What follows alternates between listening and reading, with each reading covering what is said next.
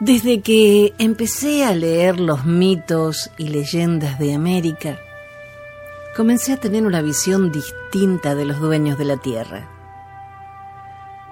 Estamos acostumbrados a que en las películas el indígena es malo, peleador, borracho, ladrón e ignorante.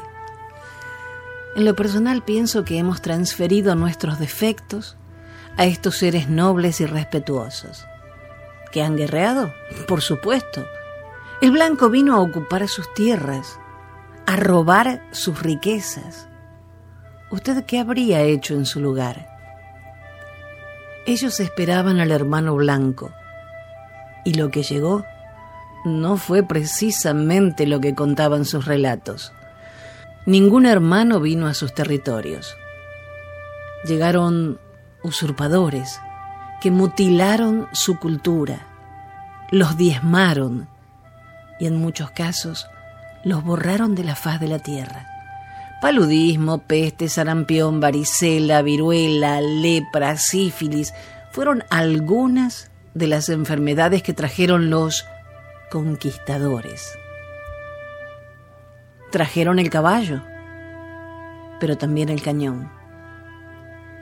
¿Qué tan cultos fueron los primeros hermanos blancos que llegaron a América?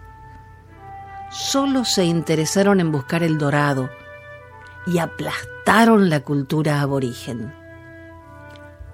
¿Se preguntó alguna vez qué hubiera pasado si en lugar de llegar a las Indias hubieran llegado realmente donde querían y no nos descubrían?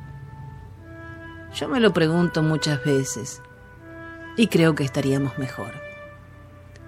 El indio vivía en comunión con la naturaleza respetaba a sus mayores, agradecía a los dioses por los dones recibidos. ¿Le suena igual a cómo vivimos hoy en día? No poseían escritura. Sí tenían una increíble historia oral. En forma de relatos, transmitían sus conocimientos de padres a hijos. Los ancianos enseñaban a los jóvenes los chamanes educaban a sus aprendices para un día ser los sanadores de la tribu. Los jefes adiestraban a sus guerreros. Algunos eran agricultores, otros cazadores, otros pescadores. Mataban para comer y siempre agradecían a sus deidades por la caza o la pesca. ¿Cuántas veces agradecemos por la comida de cada día? El jefe Séneca Casaca Roja dijo en 1805, Hermano, el Gran Espíritu nos ha creado a todos, pero hizo muy distintos a sus hijos blancos y a sus hijos indios. Nos dio diferente tez y costumbres diferentes. A vosotros os ha concedido artes a las que no ha abierto nuestros ojos. Y puesto que nos ha hecho tan distintos en otros aspectos, ¿por qué no aceptamos que nos han dado también religiones distintas según nuestro entendimiento? ¿Usted cree que un salvaje dijo esto?